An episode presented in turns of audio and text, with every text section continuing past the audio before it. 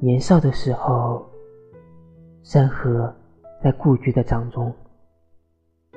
冬天是妈妈烧热的那铺大炕，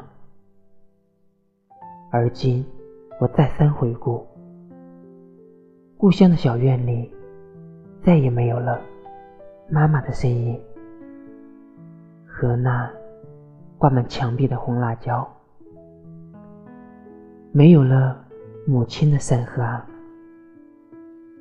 从此会少了。蒸腾热气，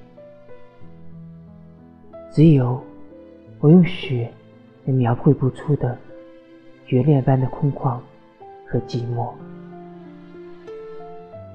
谁说成熟都是欢欣跳跃？